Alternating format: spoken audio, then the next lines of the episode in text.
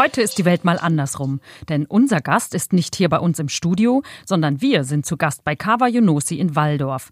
Er hat es vom Flüchtling aus Afghanistan bis zum Personalchef von SAP Deutschland geschafft. Er ist in Kabul in einer der reichsten Familien des Landes aufgewachsen und wurde von seinem Vater im Alter von 14 Jahren ins sichere Ausland geschickt. Alleine. Zufällig landete er in Deutschland und musste sich hier ohne Eltern und Freunde durchschlagen. Er hat nach der Schule als Handyverkäufer und Tabakladenbetreiber in Bonn gejobbt, bevor er dann Jura studierte und als Arbeitsrechtler bei der Telekom anfing. Bei SAP war er dann fast drei Jahre lang Diversity Manager. Seit 2015 ist er verantwortlich jetzt für 22.000 Mitarbeiter hierzulande. Der Neuanfang in Deutschland war sicherlich nicht ganz einfach. Als Jugendlicher hat er sich für sein Heimatland Afghanistan sogar geschämt, hat er uns erzählt. Denn Krieg ist unter Teenagern nicht cool. Also erzählte er einfach, dass er aus Lateinamerika kommt. Ich denke, sein spezieller Werdegang ist auch maßgeblich dafür, dass ihm Diversity heute so wichtig ist. Bei einem Softwarekonzern wie SAP ist Vielfalt ja ohnehin ein strategisches Thema, weil die großen Tech-Firmen um die besten Talente buhlen. Und zwar weltweit. Bei den weiblichen Spitzentalenten haben aber alle noch Luft nach oben.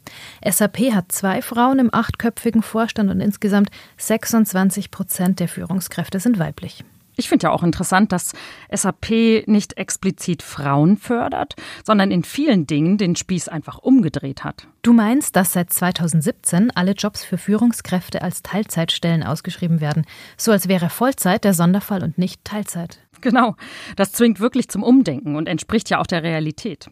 Denn es gibt in Deutschland seit 2001 sogar einen Rechtsanspruch auf Teilzeit. Vorausgesetzt, der Betrieb hat mehr als 15 Mitarbeiter und man arbeitet dort schon länger als sechs Monate. Mittlerweile haben vier von zehn Mitarbeitern keine Vollzeitstelle mehr.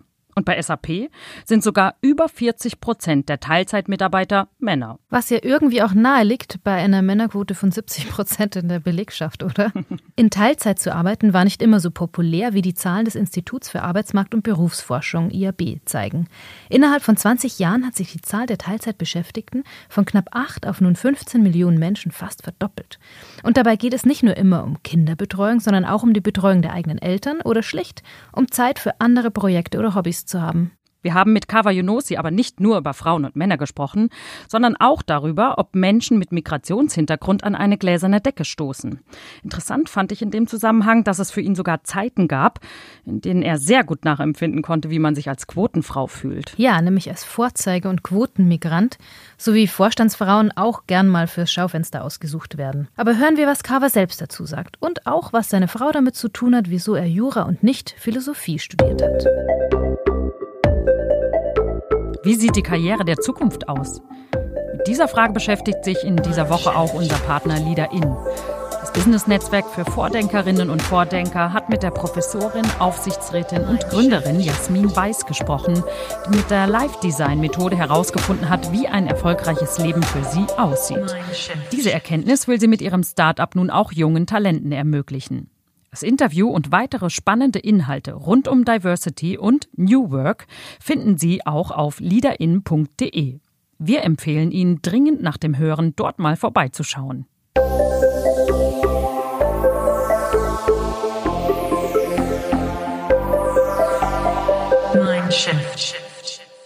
Sie waren Handyverkäufer am Bonner Hauptbahnhof, haben als Kellner schon gearbeitet und Kioskbesitzer erfolgreich, wie ich gelesen habe. Ähm, heute sprechen wir mit Ihnen als Personalchef von SAP Deutschland, der für 22.000 Mitarbeiter zuständig ist. Ähm, können Sie uns erklären, äh, was dazwischen passiert ist? War da die Fee da und hat einen Wunsch erfüllt? Ähm, ich bin, äh, nee, so, das wäre schön gewesen, sondern wir, ich bin den Weg gegangen, der aus meiner Sicht für die jeweilige Situation der richtige Schritt war also die offen war für Opportunities, was sich ähm, im Weg äh, geboten hat und den Weg bin ich auch gegangen.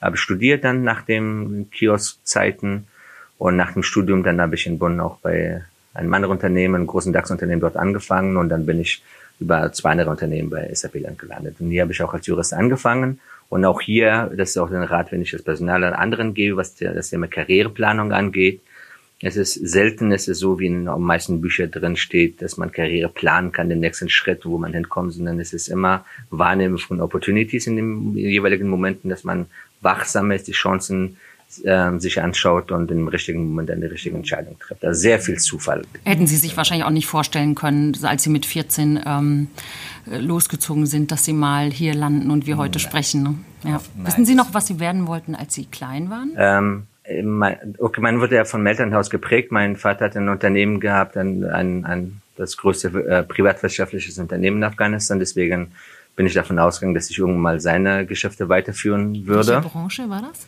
Der war Geschäftsführer in vielen Unternehmen, unter anderem ähm, Teppichexport, äh, Pelz äh, und dann zum Schluss war Import, als es Lebensmittel notwendig war, also hier Trockenmilch, äh, Öl, Seife, alles, was äh, damals in Afghanistan, wo der Bedarf am, am größten war. Mhm also ähm, Lebensmittelhandel zum Schluss dann überwiegend, Großhandel. Sie sind dann, ähm, wenn wir es richtig lesen, mit 14 aus Kabul geflohen und haben dann über ein paar Umwege Deutschland erreicht, waren dann aber alleine als Kind. Wer hat Ihnen dann geholfen? Wie, kam, wie haben Sie sich da durchgeschlagen? Was hat Ihnen geholfen, diese ersten Zeit hier äh, Wurzeln zu schlagen und hier richtig anzukommen? Also ich war ja nicht geplant, dass ich nach Deutschland komme, auch bleibe. 89, wenn man erinnert, da waren die, ähm, die, Russe, die Russen waren gerade am Abziehen und abgezogen aus Afghanistan. Und die, der Plan war, dass ich so lange im Ausland bleibe, bis wieder äh, die Situation sich beruhigt hat in Afghanistan und ich wieder zurückkomme. Also war nicht geplant, dass ich hier bleibe und studiere etc. Und daher die ersten Jahre habe ich immer auf den Anruf gewartet, dass mein Vater und meine Mutter anruft und sagt, jetzt ist alles gut, komm wieder zurück. Und erst so 19, also vier, vier Jahre, fünf Jahre spätestens, als die Taliban gekommen sind nach Mujahideen, das war 94, 95 um diesen Dreh, da war dann für meine Familie, auch für mich klar, dass auf absehbarer Zeit keine Chance mehr zurückzukommen, weil das zu unübersichtlich wurde, die Situation. Und ähm, dann habe ich mich erst dann endgültig ein, äh, darauf eingestellt, hier auf längere Zeit hier zu bleiben in, in Deutschland. Mhm. Und in der Zeit hatte ich natürlich schon Deutsch gelernt, war, war, auch, war kurz vor dem Abi und ähm, dann hat sich das eine oder andere gegeben. 98 ist mein Vater dann auf der Flucht äh, von Afghanistan über Pakistan in Turkmenistan gestorben. Und dann wurde dann noch unwahrscheinlicher, dass ich jemals wieder zurück in mein Alter. Aber Sie hatten in all dieser Zeit Kontakt zu Ihrer Familie? Soweit wie damals möglich war. Erstens ähm, Thema Kommunikation, Internet und etc. war nicht äh, verfügbar. Also, ab und zu habe ich telefoniert. Damals hat pro Minute ganz viel Geld gekostet, wenn ich nach Afghanistan telefoniert habe, wenn man überhaupt telefon ähm, die Verbindung zustande kam. Und dann waren Briefe eine Möglichkeit, so mit den Eltern auszutauschen ab und zu. Oder wenn andere Afghanen zu Besuch hier waren als Touristen, dass sie mir was geschickt haben, einen Brief oder ein Geschenk oder, oder umgekehrt. Und ansonsten den Tag hineingelebt mit der Hoffnung, dass dann, dass ich dann wieder zurückgehen kann. Mit welchen Hoffnungen hat Sie denn Ihr Vater da ins Ausland geschickt oder war das Ihre eigene Entscheidung? Der Hintergrund war, dass ähm, es war nicht geplant, dass ich überhaupt mit 14 das Land verlasse. Ich bin auf dem Schulweg, auf dem Rückweg bin ich eingezogen worden. Ähm, war also Ende 13 muss ich gewesen sein und dann in letzter Minute haben mich, mich noch gefunden und dann war kurz äh, klar, dass ich nicht mehr, mehr in Afghanistan bleiben kann. Dann können die, ähm, war klar, dass die auf mich nicht mehr aufpassen können. Wenn nochmal passiert, dann ähm, ist die Wahrscheinlichkeit groß, dass ich die mich nie wiederfinden. Und dann innerhalb von wenigen Tagen bin ich nach Indien erstmal geflohen. Nur zur Klarstellung, Sie meinen ins Militär eingezogen? Ins Militär eingezogen, genau bin nach Indien äh, mit meinem äh, zwei Jahre jüngeren Bruder da eingeflohen, um mal zumindest in Sicherheit zu, zu sein, da ein Onkel von mir hat dort gelebt. Und dort haben wir festgestellt, dadurch, dass mein ähm, Großvater einer der Gründer, geistige Gründer von der Revolution in Afghanistan war, ist ähm, im Moment in den USA äh, Schriftsteller und, ähm, und Dichter. Das haben dann anderen Afghanen davon Wind bekommen, dass ich sein Enkel bin. Und mittlerweile passiert ihm genau das, was immer passiert, dass Revolution eigene Kinder frisst. Er war auch im Gefängnis, aber trotzdem sein Name war bekannt mit der Revolution 78, 79. Und da wurde er auch ungemütlich in, in Indien. Und dann kam mein Vater und hat gesagt, okay, dann müssen wir, müssen wir dich hier rausnehmen, aber eben nur dich, weil der andere Bruder ist noch jünger. Und war auch, auch dort die Hoffnung, dass jetzt jedes Jahr irgendwann dann Frieden kommt und wir zurückkommen. Und so bin ich nach Indien, nach Deutschland gekommen, einmal in Sicherheit zu sein. Und dann, wenn ich schon da bin, dass ich auch die Gelegenheit nutze, auch ähm, Schule zu besuchen. Wobei es war auch gar nicht klar, dass ich nach Deutschland komme. Ich habe erst im Flugzeug erfahren, dass diese Fliege nach Deutschland fliegt. Es ist ja ursprünglich von, dass es nach Europa fliegt. Und ich hatte Europa immer mit, mit äh, Großbritannien verbunden. Ich konnte Englisch, da war auch ein Verwandte von mir gelebt und irgendwann habe ich den Flieger nach Europa gefragt, wo diese Flieger fliegt und dann haben wir gesagt, nach Deutschland. Dann haben wir gesagt, wo ist Deutschland auf der Landkarte? Ich gehe in Modern Talking. Ja. und dann erst in Frankfurt habe ich verstanden, okay, ich bin in Deutschland.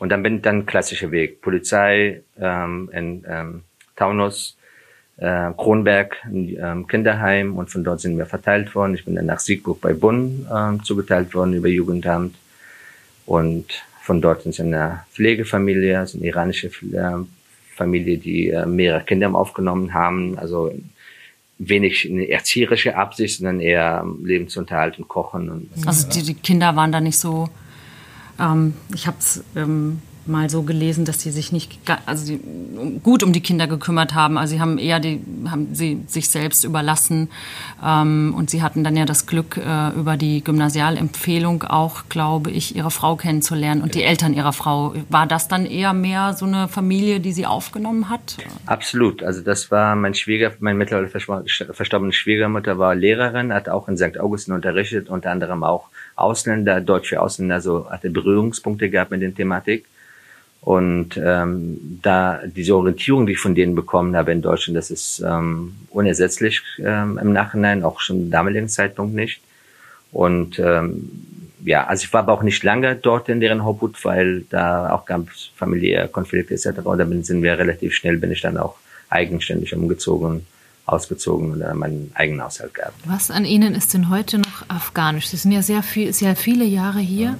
Ich könnte mir vorstellen, dass Sie so ein bisschen zwei Identitäten in Ihrer Brust haben. Wie würden Sie das beschreiben? Das ist wie bei vielen, die hier ähm, aufgewachsen sind, äh, auch bei einigen, die auch geboren sind, aber anderen Wurzeln haben. Es ist schwer, eine Identität festzustellen. Also ähm, Afghanisch kann ich nicht sagen, dass ich Afghanisch mich fühle. Deutsch weiß ich auch nicht, ob ich mich wohlfühle. Es ist halt ähm, die Werte, die Menschen, die Umgebung etc. Das ist meine Welt. Damit kann ich mich identifizieren. Ich war 2004 zum ersten Mal dann wieder nach 14 Jahren in Afghanistan für zwei Wochen nach dem ersten Staatsexamen, um ein bisschen Aufbauhilfe zu leisten.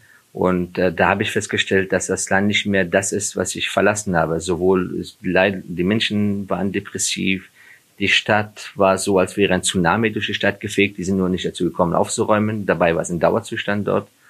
Und da waren wir, war ich von Mentalität etc. weit weit entfernt. Das heißt, Sie haben sich fremd gefühlt? Ich habe mich fremd gefühlt, ähm, ja, und ich hätte ich habe mich auch sehr viel geärgert, also warum bestimmte Sachen so sind, wie die sind, warum man nicht einfach anpackt und anders macht. Und dann haben mir die Gründe erzählt, warum die das so machen. Dann hat es alles teilweise begründet. Diese Hoffnungslosigkeit konnte man sehen schon in, äh, bei vielen Menschen, gerade in ländlichen Gebieten, ähm, diese extreme Entwicklung da, die Superreichen und dann die, die, die ganz Armen. Und dann, als ich zurück war, dann war für mich die Frage geklärt, das wird nicht mehr werden, zurück nach Afghanistan dauerhaft dort zu bleiben. Aber hier fühlen Sie sich nicht fremd? Ehrlich gesagt, nein. Also ich hatte nie das Gefühl gehabt, ähm, auch in den Anfängen, als ich angefangen habe, dass ich ähm, nicht aus Deutschland komme. Also weder, ich bin auch nicht anders behandelt worden, also weder besser noch schlechter behandelt worden aufgrund meiner Herkunft. Weder in der Schule, im Studium sowieso nicht, weil es ja eh alles anonym ist. Ähm, auch im Berufsleben. Also diese Erfahrung glücklicherweise musste ich nicht machen. Das, ähm, falls der eine andere mal so gedacht hat, dann hat sie nicht im Ausdruck gebracht. Das lag vielleicht auch daran, dass ich ähm, alleine aufgewachsen bin und ich hatte auch nichts, was ich mitschleppen musste. Also ich habe mich angepasst an die jeweilige äh, Umgebung und Menschen und, äh, und Traditionen äh, und so, dass die Einheimischen in Anführungszeichen auch keinen Unterschied gemerkt haben. Also ich habe mich nicht separiert zu sagen, okay, ich muss jetzt beten oder ich trinke jetzt keinen Alkohol, ich das nenne so, dass diese Fremdartigkeit irgendwie äh, deutlich geworden wäre. Und ähm, aber auch nichts anderes gefordert an das Behandlung und daher ist das meine Heimat. Seit 2009 sind Sie bei SAP und ähm, Ihr Spezialgebiet ist neben Arbeitsrecht ähm, natürlich auch Diversity, ähm, der Umgang mit verschiedenen Menschen, mit verschiedenen Kulturen. Ähm, inwiefern würden Sie sagen, dass Ihr eigener Werdegang, das, was Sie so selbst auf Ihrem Karriereweg erlebt haben, ähm, dass heute die äh, Auswahl von Talenten bei SAP ähm, ja, mitgestaltet hat. Absolut, das hat mich sehr geprägt. Ähm, äh, erstmal das Thema Chancengleichheit, weil das habe ich in meinem eigenen Leib gespürt ähm, das ist zwar gut, so, zum Beispiel in der Uni Jura zu studieren nach paar Jahren, dass man alle gleich äh, behandelt wird, aber für mich Chancengleichheit bedeutet nicht gleich alle behandeln. Also wenn ich da die Berücksichtigung gefunden hätte, dass mir komplette bis zur zehnte Klasse Gymnasium gefehlt hat, dass die Sprachkenntnisse, die Tiefe mir fehlt, Orientierung etc., hätte ich vielleicht wäre schneller mit dem Studium fertig gewesen, wenn dort gleiche Ausgangsposition hätte wie ein anderer. Also das ist mir das Thema sehr wichtig, habe ich auch ein Gespür, wo wo systematische äh, oder strukturelle Benachteiligung da ist. Ähm, und das Zweite ist, ähm, ich habe aufgrund der Tatsache, dass ich eben nicht ganze äh, ganze Zeit zur Schule gegangen bin, weil mein Abi-Durchschnitt nicht besonders gut. Für meine Verhältnisse war es gut, aber ich hätte, ähm, wenn man ganz klassisch nach besten Auslese gehen würde, hätte ich für viele Unternehmen vermutlich keine Chance gehabt, weil dann wäre die ganze Persönlichkeit und Werdegang, Erfahrung etc. untergegangen. Und da bin ich auch sensibel und ich bin froh, dass ich SAP nicht so gemacht habe, sondern auch schon so vorgefunden habe, dass es sehr viele unterschiedliche Biografien hier gibt. Leute, die mit Jurastudium angefangen haben, jetzt technische Berufe nachgehen. Wir haben Fotografen, wir haben Mineralogen, wir haben Geologen, wir haben Theologen, Kameramänner also, oder Frauen, die also unterschiedliche Sachen studiert haben, einen anderen Lebenslauf haben und hier neu angefangen haben und sich in neue Themen eingearbeitet haben. Und das ist eine unserer Stärke von, von SAP, was uns auch ausmacht. Und ähm, da versuche ich auch diese, diese Vielfalt äh, eben nicht nur mit auf Geschlecht, sondern auch ähm, Gedanke, Mindset, kulturell etc. entsprechend zu fördern. Es gibt ja viel Diskussion, wenn gerade wenn es über Frauen im Management gibt, dass es eine gläserne Decke gibt. Gibt es so eine gläserne Decke auch bei anderen Minderheiten, also beispielsweise bei Menschen mit Migrationshintergrund? Haben Sie das Gefühl, dass das ein Stück weit geht, aber irgendwo Schluss ähm, ist mit dem Aufstieg? Ich, ich, denke, das ist eine auch wieder ein systemimmanentes Phänomen bei allen Minderheitengruppen äh, ist, nicht nur bei, bei Frauen Führungspositionen. Hier wird deutlicher, aber wenn man, äh, es ist meine persönliche Meinung, äh, wenn man äh, sich anschaut in der Politik, in den Vorstandsetagen, aber auch in den öffentlichen ähm, Anstalten, also nicht nur in Privatunternehmen, äh, und dann guckt der Anteil der Bevölkerung von, mit Migrationshintergrund, wie sich da wieder widerspiegelt, dass es nicht in, in einem vernünftigen und angemessenen Verhältnis zueinander steht.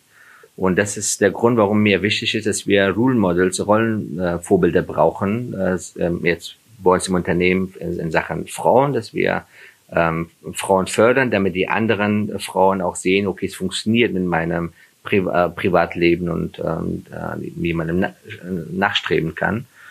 Und äh, da braucht man genauso in Politik und woanders auch Menschen mit Migrationshintergrund, die sowas gebracht haben, wo die anderen dann, die Flüchtlinge, die seit zwei, drei Jahre hier sind, und auch ermutigt werden und das Gefühl haben, wenn ich äh, entsprechend leiste, mich einbringe, auch gestalten kann diese Gesellschaft. Dass irgendwann ähm, wir werde und nicht nur sie, die die aus dem, mit Migrationshintergrund. Ähm, läuft man da nicht auch Gefahr, dass man immer so ein bisschen als der Vorzeigemensch mit Migrationshintergrund irgendwie so rausgeholt und hingestellt wird. Also ich könnte mir vorstellen, dass Sie natürlich schon viel darüber geredet haben und viel irgendwie dazu Fragen bekommen haben. Ähm, aber ich hätte so auch Angst, dass, dass man letzten Endes dann vielleicht nur darauf reduziert wird. Also dass das das ist, was man sieht und dass viele andere, was außerdem da ist, auch die fachliche Qualifikation vielleicht erstmal so in den Hintergrund dann dadurch tritt. Diese Gefahr besteht. Ab und zu habe ich auch das Gefühl gehabt und damit konnte ich sehr gut mitfühlen, wie man sich als Frau, als Quotenfrau fühlen würde. Aber das ist wirklich die absolute Seltenheit. Also bei SAP an solches kein Thema. Ich habe auch erstmalig bei SAP, letztes Jahr war das, glaube ich, habe ich überhaupt das Thema erzählt in, in der Öffentlichkeit. Ich habe ja jahrelang mich dafür geschämt, dass ich Flüchtling bin und ich komme, dass ich auch aus Afghanistan komme. Afghanistan hat auch nicht so einen super Ruf gehabt, schon vor der Flüchtlingskrise. Ich habe auch jahrelang erzählt, dass ich aus Kolumbien komme und nicht aus Afghanistan. Gerade als ich ähm, im Handygeschäft gearbeitet habe, etc. Also Warum haben Sie sich dafür geschämt? Die, also es war ein Grundscham da, finanziell. Also mir ging es, äh, ich habe immer für meinen Lebensunterhalt, da bin ich selber aufgekommen und äh, ich hatte nie genug da. Also alle die Sachen, die andere Mitstudenten gemacht haben, Kommilitonen, konnte ich mir nicht leisten. Auslandsaufenthalt und tolle Sachen etc. Ich war froh, dass ich mit meiner Arbeitszeit und ähm, genügend Geld verdiene. Also zum Beispiel in der 11. Klasse habe ich von 4 Uhr nachmittags bis, mit, bis Mitternacht äh, McDonalds gearbeitet und dann bin ich danach nach Siegburg äh, abends zurückgefahren und am nächsten Tag zur Schule. Das hat irgendwie geklappt. Ich war immer müde, aber es hat ähm, ähm, funktioniert. Aber es sind äh, in dem Alter ist nicht etwas, wo man dann mal hausieren geht, sondern man will immer cool sein, normal sein, nicht auffallen, bloß keine Fragen stellen. Weil auch damals war Afghanistan Krieg, Taliban, also Vorteile, die geherrscht haben oder zumindest oder teilweise auch ähm, zutreffende Beschreibung, was in Afghanistan passiert ist. Und da wollte ich nicht unbedingt identifiziert werden. Trotzdem hatten Sie einen Vater, der in Afghanistan eine sehr hohe Position innehatte und deswegen wahrscheinlich auch ein Role Model, ein Vorbild für Sie war, oder? War das, schwebte das immer mit, dass Sie wussten, ich kann eigentlich mehr, wenn man mich nur lässt? Nee, so habe ich ehrlich gesagt nicht gedacht. Für mich war ähm, mein Vater insofern ähm, ein, ein Vorbild, weil er auch sehr angesehen war dort in Afghanistan. Er war selber Abgeordneter für Region Mazar-e-Sharif Norden, damals zu den Schah-Zeiten. Also, wie Sie wissen, so kulturelle Umfeld äh, spielt wenig die Bildung oder Abschluss oder so eine Rolle, sondern eben diese Ansehen, Stämmen etc.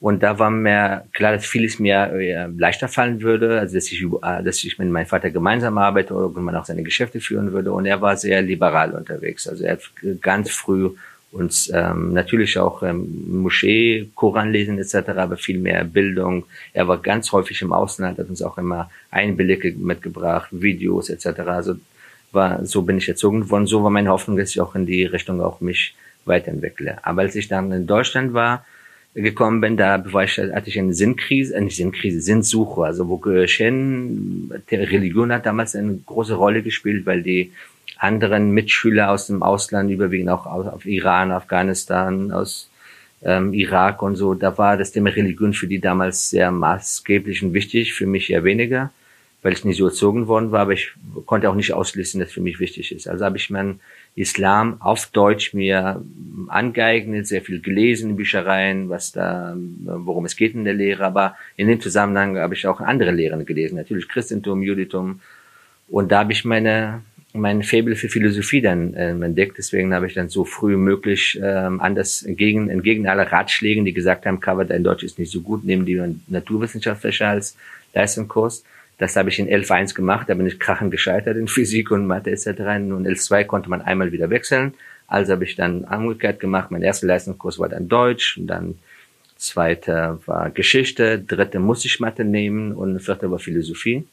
Und deswegen wollte ich auch nach dem Abitur eigentlich Philosophie studieren. Das war das für mich ganz klar, ähm, dass ich, dass ich dann Spaß habe, bis dann kurz vor Schluss mein späterer Schwiegervater gesagt hat, also damit kannst du nicht meine Tochter ernähren, das Ganze privat machen. Und dann hat meine spätere Frau einfach vor ZVS vor der Abgabe einfach mal man musste zwei Kreuze machen. BWL hatte ich schon gemacht, sicherheitshalber, man kann die falsch machen. und dann hat sie einfach auf Risswissenschaften angekreuzt und abgegeben. Und dann Jura ist es geworden. Das ist ein hartes Studium. Ja. Das ist schon echt äh, viel.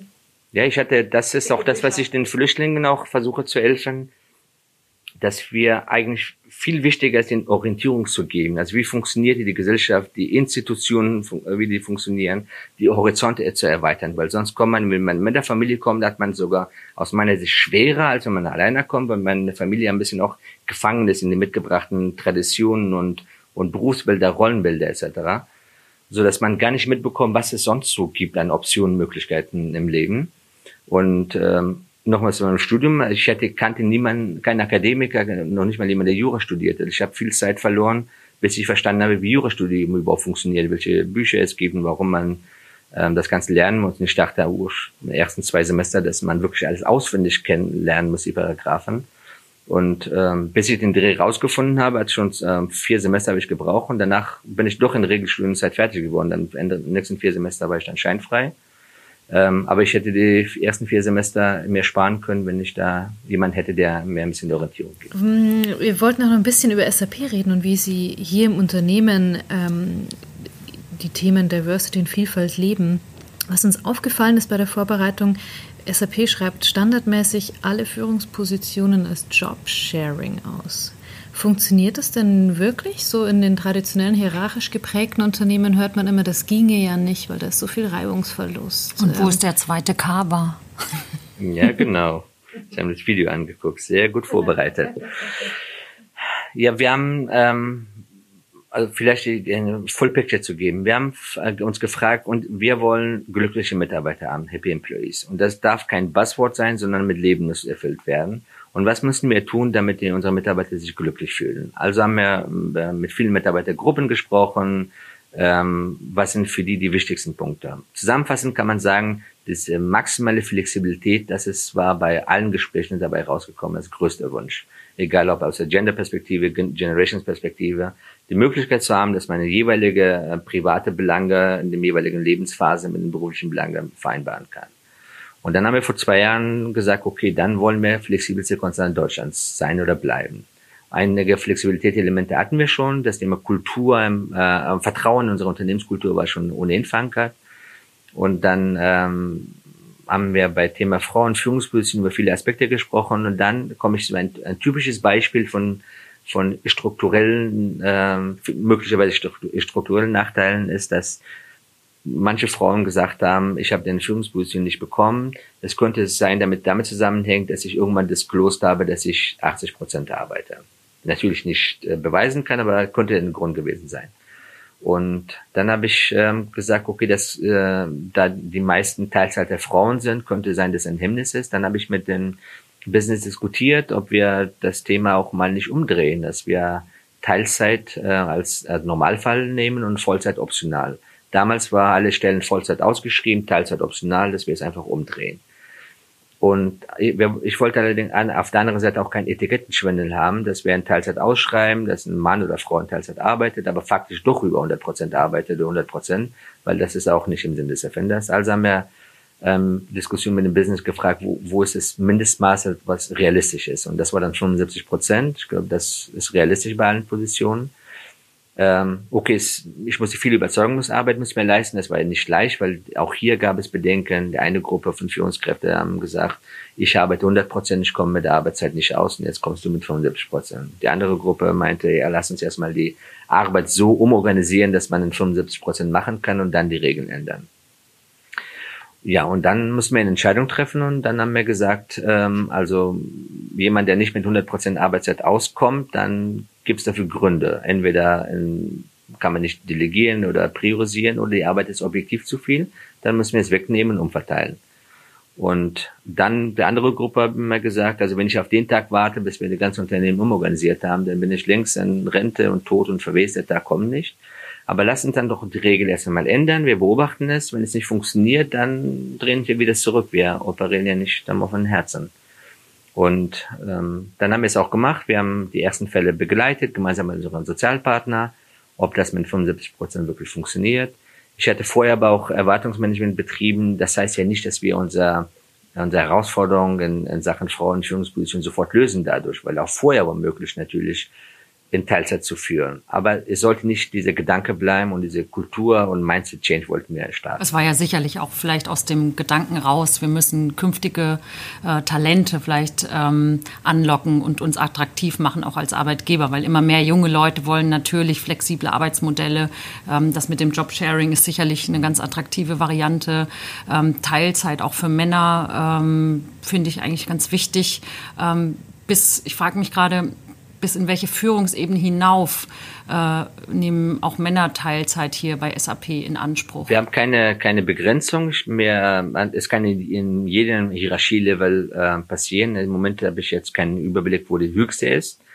Ähm, das eine würde ich nochmal zurückkommen. Das war ähm, nicht wegen jungen Generationen, Teilzeit etc., weil äh, Flexibilität wollen alle Generationen, also Wertschätzung, Feedback, schnelles Feedback etc. Also wir, ich stelle nicht fest, dass wir ein Generationsthema haben. Wenn man bei den Generationen Y und Z diese übliche ähm, jugendliche Leichtigkeit mal abnimmt, abzieht, wie wir auch mal waren, dann haben die natürlich ein bisschen andere Fokus, aber die sind nicht arg, arg anders deren Bedürfnisse als die Babyboomer oder die, die Traditionalisten. Wir haben ähm, in Zahlen ausgedruckt, als ich wir diese Maßnahme geändert haben, dann habe ich auch Stimmen gehört, die gesagt haben, schon wieder eine Gender Diversity Maßnahme, obwohl das natürlich an Männer und Frauen sich richtet, in Teilzeit zu führen. Und die Zahlen zeigen, dass wir, dass mittlerweile ähm, über 40 Prozent der Manager, die in Teilzeit arbeiten, Männer sind seitdem. Und es ist also nicht ausschließlich ein Frauenthema sondern man sieht dieses Thema Wunsch nach mehr Familie, mehr Zeit für Kinder, beide Geschlechter gleichermaßen betrifft. Es ist immer noch, was die absolute Anzahl angeht, äh, der Manager in Teilzeit arbeiten, sehr gering im Vergleich zu Vollzeitkräften, aber man sieht schon allein in zwei Jahren sehr starke Tendenz nach oben, dass in diese Richtung ähm, die Bedürfnisse gehen. Und Jobsharing war dann Folge daraus, weil wir gesagt haben, ähm, wir wollen Gleichstellung von Teilzeit und Vollzeit haben. Also niemand darf benachteiligt sich fühlen, nur weil weniger arbeitet oder ähm, nicht Vollzeit arbeitet.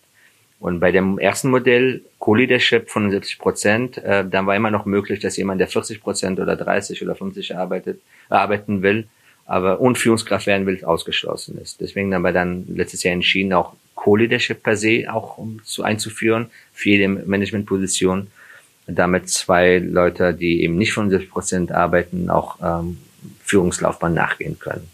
Und die Realität zeigt, es ist sehr gut angenommen worden. Und führt es auch tatsächlich dazu, weil das war das Ausgangsproblem, von dem Sie geschildert haben, dass Frauen das Gefühl hatten, sie kommen nicht in Führungsposition. Hat sich das verbessert? Kann man das schon lesen? Eines hat sich aber äh, ver verbessert, an Zahlen kann ich das nicht lesen. Das habe ich aber vorher auch gewusst. Also wenn, dann hätte sich extrem Einzelfälle gehandelt, wo es tatsächlich teils ein Grund gewesen wäre, warum man nicht eine Frau einen Job äh, an, angeboten hätte.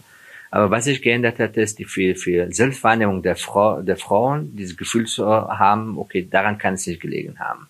Und diese Diskussion oder manchmal äh, Vorbehalte mit Teilzeit etc., das hat seitdem aufgehört. Ich habe nirgends diese Diskussion, dass, dass das Gefühl besteht, äh, bei Männern oder Frauen, dass Teilzeit gegebenenfalls irgendwo ein Nachteil sein kann. Ja, man, die Ängste sind ja irgendwie, Teilzeit ist eine Karrierebremse, sowohl bei Männern als auch bei Frauen. Ähm aber das stellen Sie gar nicht fest. Nee, das, das ist verflogen, weil wir auch sehr viel dafür auch werben im Sinne von Rule Models da einstellen. Also wirklich an Jobs, wo man normalerweise sagt, das geht gar nicht. Also heute zum Beispiel war ein Vater bei mir, mit mir auf der Bühne zum Thema, als wir einen Erfahrungsaustausch mit unseren Mitarbeitern hatten zum Thema Führung und Familie. Der arbeitet als Co-Leader, äh, also teilt eine Führungsposition mit einem anderen äh, Mann in dem Fall und er arbeitet im Mission Control Center von uns. Also das ist ein, ein Job, wo man permanent unter Stress steht. Also dort kommen Sachen an, wo wirklich beim Kunden nicht funktionieren. Ähm, und ähm, jetzt habe ich einen Faden verloren, warum ich dieses Beispiel jetzt gewählt habe. Jedenfalls ist es ähm, ein Thema, was alle Jobfunktionen betrifft, also jetzt nicht nur die klassisch HR und Marketing und Finance etc., und ähm, etwas ist, wo alle Mitarbeiter, auch Männer und Frauen, Gruppen mit allen möglichen Background, ob ich Biker bin oder ob ich jemand bin, der eher in Sachen Achtsamkeit etc. unterwegs ist, für jeden ist es ein Thema. Es wird ja auch viel diskutiert, ob die Arbeitsqualität abnimmt, wenn man in Teilzeit arbeitet. Wie sehen Sie das? Nimmt die Qualität ab oder vielleicht sogar im Gegenteil? Also die Effizienz nimmt auf jeden Fall zu. Also ich habe, ich, meine Assistenten arbeiten 50 Prozent. Vorher habe ich ein, ähm, eine Planstelle gehabt die ist nur bis Mittag da und in der Zeit ist sie erheblich produktiver möglicherweise als ich produktiver bin. Und ich spüre keinerlei Unterschied, dass sie ab 12 Uhr am 1 Uhr nicht mehr im Büro ist. Also das funktioniert wunderbar. Natürlich muss entsprechend technische äh, Voraussetzungen gegeben sein. Ähm, wenn man, es ist auch, ich glaube, natürlich, wenn man wenig Zeit hat, versucht man das auch möglichst effektiv zu nutzen und wenig leere Leerzeiten dazwischen zu haben, etc. Ob das dadurch man produktiver ist etc. kann sein. Wir haben es natürlich nicht gemessen. Aber es hängt, glaube ich, sehr viel von Personen ab. Also wer welchen Job macht. Ob man Läuft da nicht der eine oder andere Gefahr, sich vielleicht dann doch irgendwie zu verausgaben, weil er in Wahrheit trotzdem 100 Prozent arbeitet, aber nur für 75 bezahlt wird? Das dürfte bei uns eigentlich nicht geben. Also ich kann es fast ausschließen, dass wir diese Fälle haben. Und zwar aus folgenden Gründen. Erstmal auf äh, rein äh, Faktenbasis. Wir befragen unsere Mitarbeiter im Rahmen unserer äh, Mitarbeiter, jährliche Mitarbeiterbefragung. Eine wichtige Frage ist, kommst du mit deiner vertraglichen Arbeitszeit im Schnitt aus? Und die Werte sind 90 Prozent plus.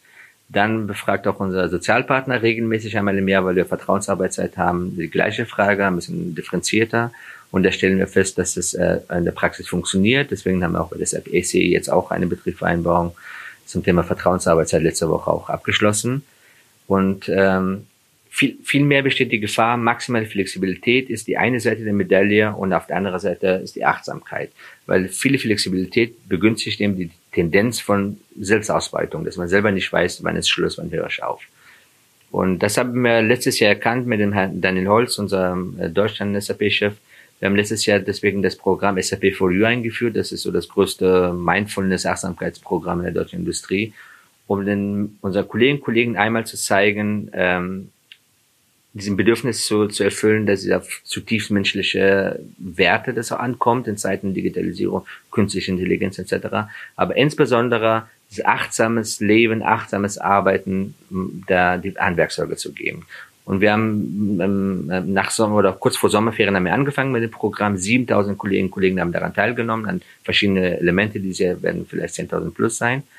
Um zu zeigen, äh, dass wir keine Always-on-Culture haben wollen, trotz der Möglichkeit, dass man im Schwimmbad oder im Garten arbeiten kann. Da haben wir verschiedene Videos gemacht, ich war selber auf der Bühne, dass wir ähm, nur weil man zu Hause im Garten ist und ein Kind da ist, heißt nicht, dass ich dann arbeite, bis es dann die Arbeit zu Ende ist, sondern genauso im Büro, wenn ich irgendwann dann um 5 Uhr nach Hause gehe, Laptop zumache, dann muss ich im Garten auch mir bewusst sein, jetzt ist meine Arbeitszeit rum. Aber kontrollieren kann man es nicht. Ne? Also Daimler hat ja dann tatsächlich gesagt, so wir schalten jetzt mal am Wochenende die E-Mails ab bei den Managern. Äh, so weit würden sie aber nicht gehen. Ja, weil genau, also erstmal bei Daimler, ich will nicht kommentieren, soweit ich weiß, ist es nicht so ganz so, wie in der Presse ähm, ähm, geschildert wurde.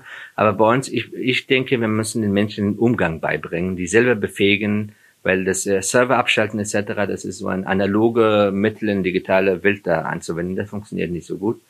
Und das machen wir auch bei den Kindern, zum Beispiel im Thema WhatsApp etc., bei den Elterncoaching und äh, da zeigen wir auch, es ist an sich alles nicht schlecht.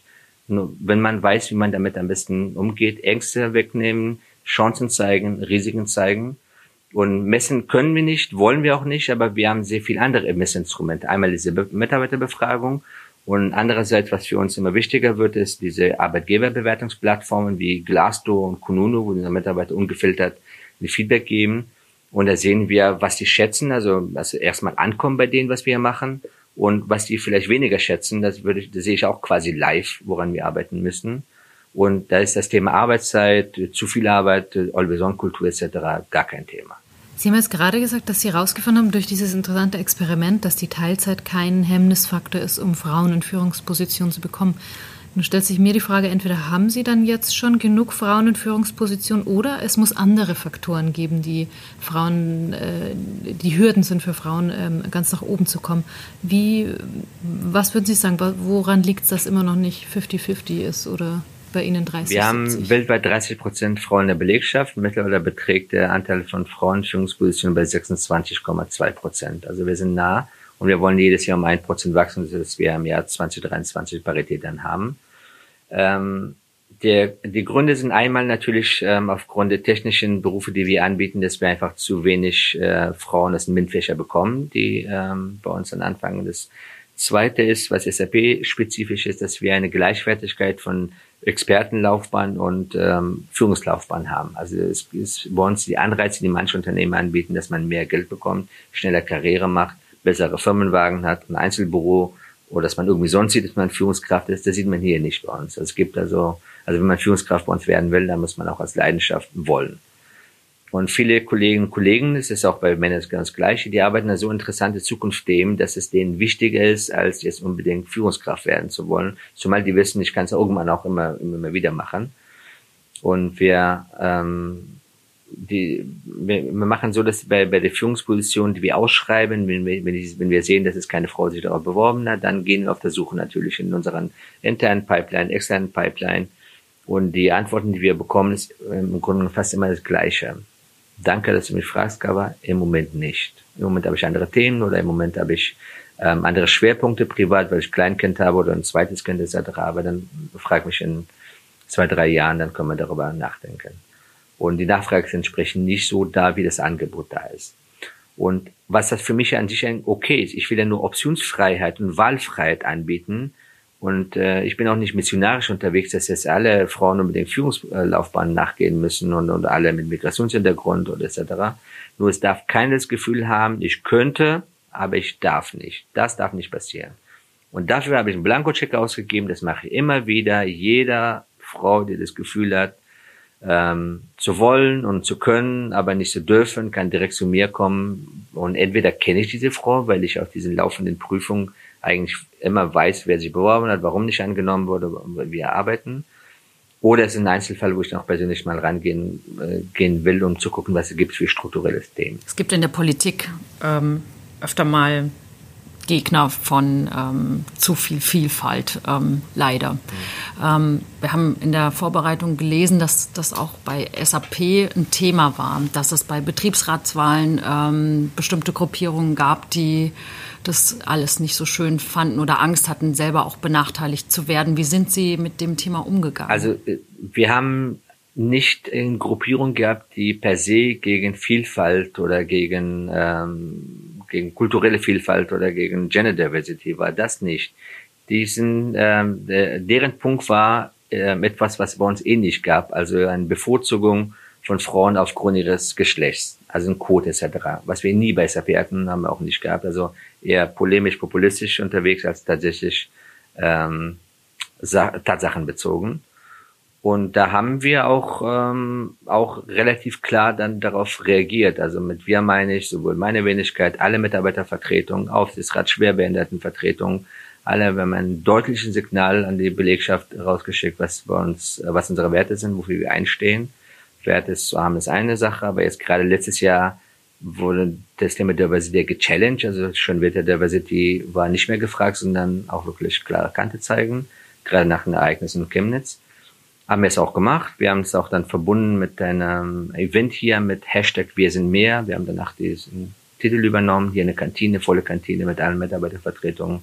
Um, das war auch ein Bedürfnis unserer Mitarbeiter intern, dass wir nicht nur extern Flagge zeigen, sondern auch intern Farbe bekennen und auch, dass sie sich einbringen. Hat sich das Thema jetzt erledigt oder gibt es immer noch so, muss man immer noch so ein bisschen Vorbehalte immer mal abfedern? Nein, also die, auch damals muss man sagen, wir hatten keine fundamentale Unterschiede wie von manche andere Unternehmen im Rahmen der Betriebsratwahl, wo die sehr offen AfD-Positionen, wie auch immer, das hatten wir nicht. Wir sind da weit weg da gewesen. Es ging um Wahlkampf und Nuancen bestimmte Sachen anders darstellen, als es ist. Aber wir haben in der Sache mit keinem von denen fundamentale Unterschiede gehabt, dass sie per se gegen Diversity, Vielfalt, sei es äh, kulturelle Vielfalt oder Gender, Vielfalt etc. Das hatten wir nicht gehabt. Aber doch ist es wird eher dieses Gefühl zu spüren oder, oder man kann sich hineininterpretieren, dass äh, bestimmte Gruppen ähm, eben Angst haben, dass ihnen Privilegien genommen werden, dass sie wütend werden, weil sie denken, ihnen wird was weggenommen, was ihnen aber vielleicht, Klammer auf, Klammer zu, äh, gar nicht zustand, ja, äh, weil es eine Bevorzugung war. Ähm, wie macht man denn das diesen Gesprächspartnern dann bewusst, dass sie eigentlich Privilegien genießen, die andere Gruppen nicht haben und dass die, die anderen Gruppen deswegen ja sogar schlechter gestellt also sind? Also erstmal, ich komme wieder auf meine äh, logische Argumentationskette über Chancengleichheit. Also und, und da wird's auch, mach ich auch deutlich, du bist nicht benachteiligt, jemand anderes benachteiligt, da hebe ich durch bestimmte Maßnahmen, dass er in gleiche Ausgangsposition kommt. Am Ende, wenn Entscheidung dann gegen dich für Beförderung, was auch immer äh, äh getroffen wird, dann liegt es nicht daran, dass irgendwann bevorzugt wird, sondern bei gleicher Position halt bessere Karten hat, bessere Skillset etc. Und auf der Ebene kommt man eigentlich immer zueinander. Und dann, wenn eine Entscheidung getroffen wird, dass man auch transparent mal in Frage da ist, um wirklich auszuschließen, dass das an irgendwelchen Merkmalen liegt, sondern es tatsächlich an den an der sachlichen Kriterien der Entscheidung liegt. Ähm, das, das spüre ich aber außerhalb von SAP, diese, diese Gefühle und Ängste, dass man nur weil jemand anderer gefördert wird, dass umgekehrt ein Automatismus besteht, Reflex hat, dass ich dann entsprechend benachteiligt werde. Und da gilt es eben dann wieder, es ist mühsam, langsames Denken bei den Leuten aktivieren und sagen, okay, jetzt kommen wir jetzt in eine andere Ebene und dann sachlich miteinander diskutieren. Derjenige, der offen ist und auch wirklich das Thema diskutieren will, da findet man immer eine, eine, eine Lösung miteinander, da kann man überzeugen. Und häufig ist es aber so, dass das eigentlich das gar nicht gewollt ist, eine Klärung. Es ist, da geht dann um, um das Thema, meine Sicht, meine Wahrheit, ich habe die Wahrheit gepachtet.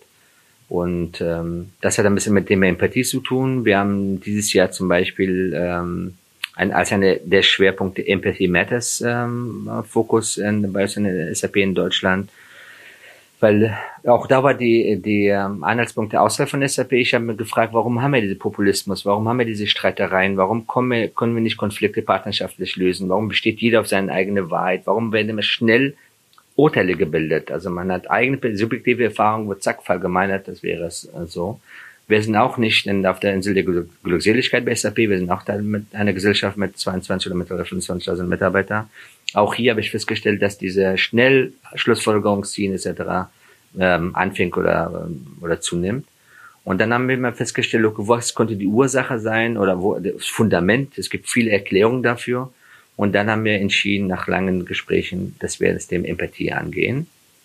Und wir sind empathisches Wesen, wir waren schon immer empathisch. Also, und wir haben aber festgestellt, es ist in der Tat so, dass die Empathie, Sensibilität oder Ausprägung, die Metastudien zeigen, von 70er Jahren bis 2016 um 40 Prozent abgenommen hat. Also nicht, dass wir weniger empathisch geworden sind als Wesen, sondern das war nicht so gefragt. Es waren andere Skillsets gefragt, andere Umgangsformen, sei es für die Führungskraft, als Mitarbeiter im Umgang miteinander.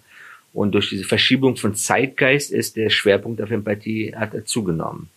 Und daher versuchen wir beim Thema Empathie mit Leben zu füllen, an konkreten Beispielen zu zeigen, warum, welche Bedeutung das für den Einzelnen hat, um dann, bevor man Meinung bildet, Urteile bildet äh, oder Konflikte hat, dass man eben aus, aus einer Empathieperspektive das anschaut, nicht mit der Hoffnung verbunden, dass Konflikte nicht mehr geben wird, die werden immer noch Konflikte geben, sondern dass wir die Konflikte dann partnerschaftlicher lösen miteinander als so mit äh, verhärtete Fronten. Aber das heißt, Sie haben schon ein bisschen Sorge, dass diese gesellschaftliche Debatte, die ja, so wie Sie es jetzt auch beschrieben haben, immer härter wird, also es fehlt die Empathie, dass die auch rüberschwappt ins Unternehmen und so Bewegungen gegen Vielfalt stärker wird? So weit will ich nicht gehen, das auch nicht, will ich auch nicht in Vielfalt ausmachen, sondern insgesamt die Umgangsformen, also wie man miteinander insgesamt in Meinungs, äh, bei Meinungsverschiedenheiten umgeht es ist auch kein konkreter Anlass bei uns, wo wir jetzt sagen, wir müssen was machen, aber man, sieht es auch, wir sind Teil einer Gesellschaft, dass diese Entwicklung grundsätzlich gibt.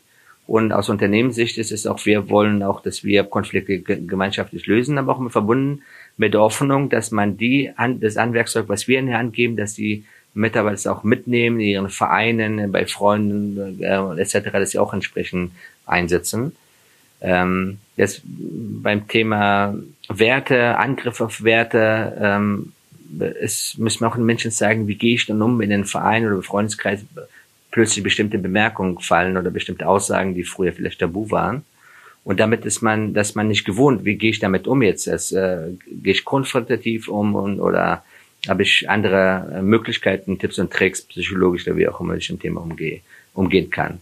Und da wollen wir zum Beispiel auch daran arbeiten, dass wir Trainings anbieten, Möglichkeiten, äh, wie man in solchen Momenten reagieren sollte. Sei es, dass das Thema Außenfeindlichkeit angesprochen wird, sei es aus anderen Gründen man als Person in Frage gestellt wird, angegriffen wird, um einfach die Konfliktfähigkeit ähm, zu, zu erhöhen. Ich finde es interessant, dass Sie das als Unternehmen machen, weil das ja eigentlich sozusagen nicht Ihre Kernaufgabe ist. Würden Sie sich wünschen, dass es andere Unternehmen auch machen, weil dann hätte man einen viel größeren Hebel auf die gesellschaftliche Debatte? Ähm, ja, ich wünsche mir und ähm, wir sind auch da dran. Also ich kann im Moment darüber nicht reden, aber wir sind überlegen wir auch gemeinsam, wie wir unternehmensübergreifend, gerade für solche ähm, Situationen, die ich vorhin geschildert habe, ob wir neben der Politik, neben der NGOs, die auch in diesen Themen unterwegs sind, auch als Unternehmen ähm, was, was kreieren können. Reden wir über das Thema Bewerbung. Ähm, Sie haben letztes Jahr auch noch eine radikale Wende in der Personalpolitik verkündet, nämlich dass sich SAP jetzt bei den Mitarbeitern bewirbt, bei den zukünftigen und nicht mehr umgekehrt. Wie muss ich mir das vorstellen? Das Thema Bewerbung, Recruiting, also komplett hat sich das verändert in den letzten Jahren. Und die Veränderung nimmt noch mehr zu. Einmal, weil die Arbeitsleben sich verändert haben, die, ähm, die ähm, Arbeitsmittel und wie man an einen Job rankommt sich verändert haben bei, bei den Bewerberseite. Und wir haben insgesamt einen Arbeitnehmermarkt eigentlich, nicht einen Arbeitgeberarbeitsmarkt. Und ähm, eine der Möglichkeiten, die wir haben, also wir nutzen natürlich LinkedIn, Xing, äh, Monster etc., ist, dass wir ähm, Stellen äh, an den Kandidaten früh da dran sind. Also schon nach dem Studium ähm, entsprechend äh, Kontakt aufbauen, bei denen auch dann dranbleiben und äh, weil wir wissen, dass dann, wenn die äh, fertig sind, relativ schnell dann die Angebote da sind und da können sich entscheiden zwischen uns und anderen Wettbewerber, dass wir dort uns anbieten. Wir zeigen, was wir den ähm, an Entwicklungsmöglichkeiten anbieten, was uns ausmacht und was, welche Unterschiede zu einen anderen Wettbewerber anbieten, dass sie dann gar nicht auf die Idee kommen, woanders zu kommen, sondern direkt zu uns. Sie haben ein Fitnessstudio, Sie haben eine ja. Sauna. Äh, wenn wir jetzt in Finnland wären, würden wir übrigens im Anschluss gleich in die Sauna gehen zusammen. Sind wir aber nicht, wir sind im schönen Waldorf. Ähm, jetzt habe ich gelesen, dass Sie über die Betreuung von Kinderbetreuung hinaus auch noch darüber nachdenken, eine Haustür, Haustierbetreuung ähm, eine anzubieten. Hunde-Sitting-App, ja. Ich wollte noch mal ganz kurz zurückkommen zu der Bewerbung, Recruiting-Situation. Wir haben ähm, Thema Flexibilität, warum es wichtig ist. Wir haben 2018 25 Prozent mehr Bewerbungen bekommen als 2017, obwohl 2017 auch gute Zahlen hatten.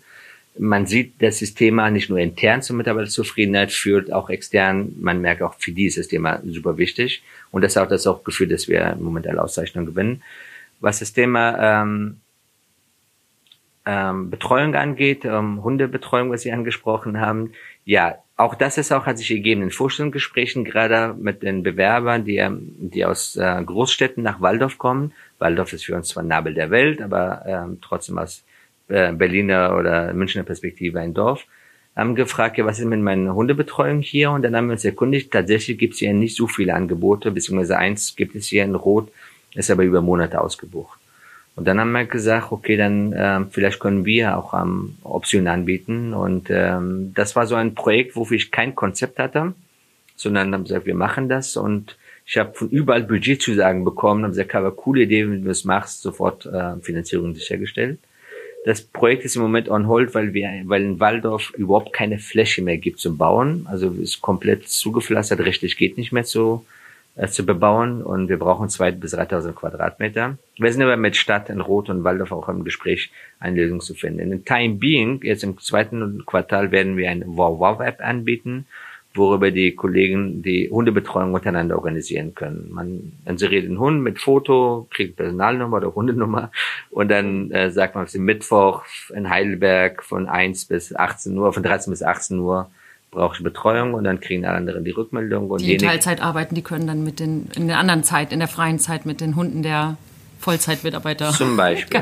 Wir können Punkte sammeln und die Punkte können Sie dann gegen Frohlig oder andere Hundeknochen und sowas dann umtauschen. Das klingt ein bisschen so, als würden Sie irre viel von Ihren Mitarbeitern mitbekommen in Ihrer Position. Also nicht nur was das reine Arbeitsleben mhm. betrifft, sondern auch Privates. Das Privatleben. Ähm, nicht mitbekommen, sondern wir sind neugierig, was, äh, welche Bedürfnisse unsere Mitarbeiterinnen und Mitarbeiter haben, damit, die, die wir ähm, äh, erfüllen können weil die Maxime Happy Employees, Happy Customers, das ist äh, für mich selbstredend. Deswegen ist für mich manchmal ein Rätsel, warum äh, man nicht um die Zufriedenheit der Mitarbeiter äh, streiten soll als, als Arbeitgeber, weil man weiß auch, wenn man krank ist, dann ist man weniger produktiv. Wenn ich auf der Arbeit unglücklich bin, weil ich mich mit anderen Themen beschäftige, sei es Kinderbetreuung, Hundebetreuung oder sonst was irgendwie nicht so ganz bei der Sache bin, dann kann ich mich nicht nur um mein Themen, meinen Kunden etc. kümmern.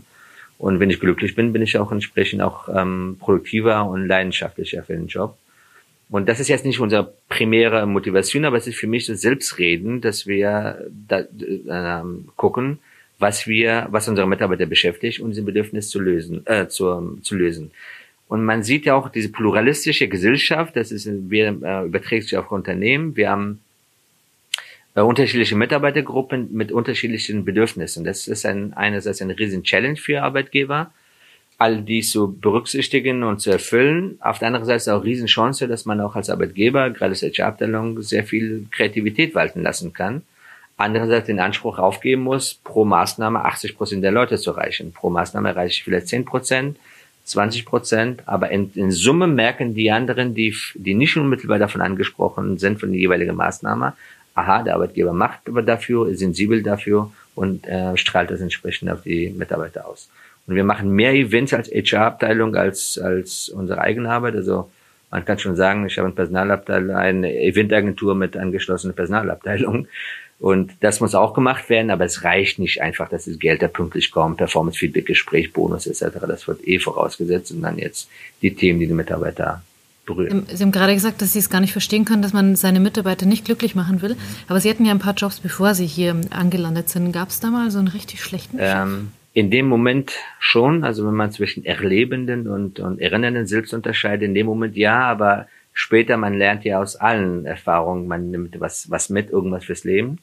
Ähm, ja, die gab es auch bei mir. Und da habe ich auch damals schon nicht verstanden, warum diese Menschenfixierung nicht da ist. Und häufig höre ich auch als Vorbild, ja, SAP kann das wirtschaftlich leisten, wirtschaftliche Potenz etc. Aber ich kann zig Beispiele aufzählen, was überhaupt nichts mit Geld zu tun hat. Wir haben mit Führungen in Teilzeit haben darüber gesprochen. Das ist kein finanzielles Thema. Dinner to go. Also wir bieten unseren Mitarbeitern und Mitarbeitern, dass ihre Abendessen hier bei uns bestellen. Das sind keine Reste von Mittagessen, sondern es wird zubereitet, bio und regional etc. Das, der, finanziell, der ähm, subventionieren wir es auch nicht. Allein wir bieten diese Service, wir haben eine App, und die Mitarbeiter können teilzeitfreundlich von 12 bis 18 Uhr Essen abholen, müssen kein Fastfood essen und für, für sich und für die Familie. All die Sachen kann man machen ohne finanziellen Einsatz und wir haben auch mit kleineren Unternehmen auch versucht, die Sachen zu übertragen bei unseren Kunden, wo auch die Geschäftsleitung offen war, probieren wollte und da hat man gesehen, das kann man auch auf, auf kleinere mittelständische Unternehmen auch über, übertragen. Und wenn man die Vollkostenrichtung sieht, holistisch in sich anschaut, ist es am Ende der Einsatz für ein Unternehmen lohnt sich durch äh, geringe Fluktuationsrate, durch mehr äh, Commitment der Mitarbeiter fürs Unternehmen und entsprechend Produktivität, äh, was sich auch auf Ergebnisse wirkt, auswirkt. Ja, herzlichen Dank. Also wir hatten Hamas. große Freude, dass Sie uns heute die Gelegenheit geboten haben, die wir am Schopf gepackt haben, mit Ihnen zu reden. Mir hat Spaß Dank. gemacht. Dankeschön. Mir auch. Vielen Dank. Super. Vielen Dank. Sehr gerne. Wir warten auf die Hunde-App. Genau.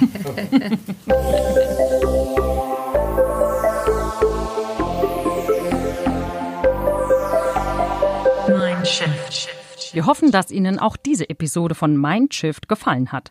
Hinterlassen Sie uns gerne bei iTunes, Deezer, Spotify oder wo auch immer Sie uns hören eine Bewertung. Darüber würden wir uns sehr freuen.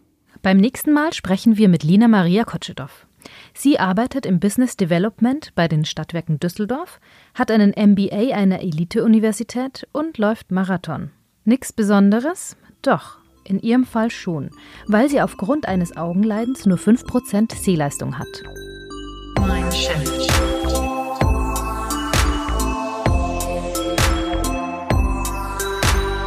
Mindshift.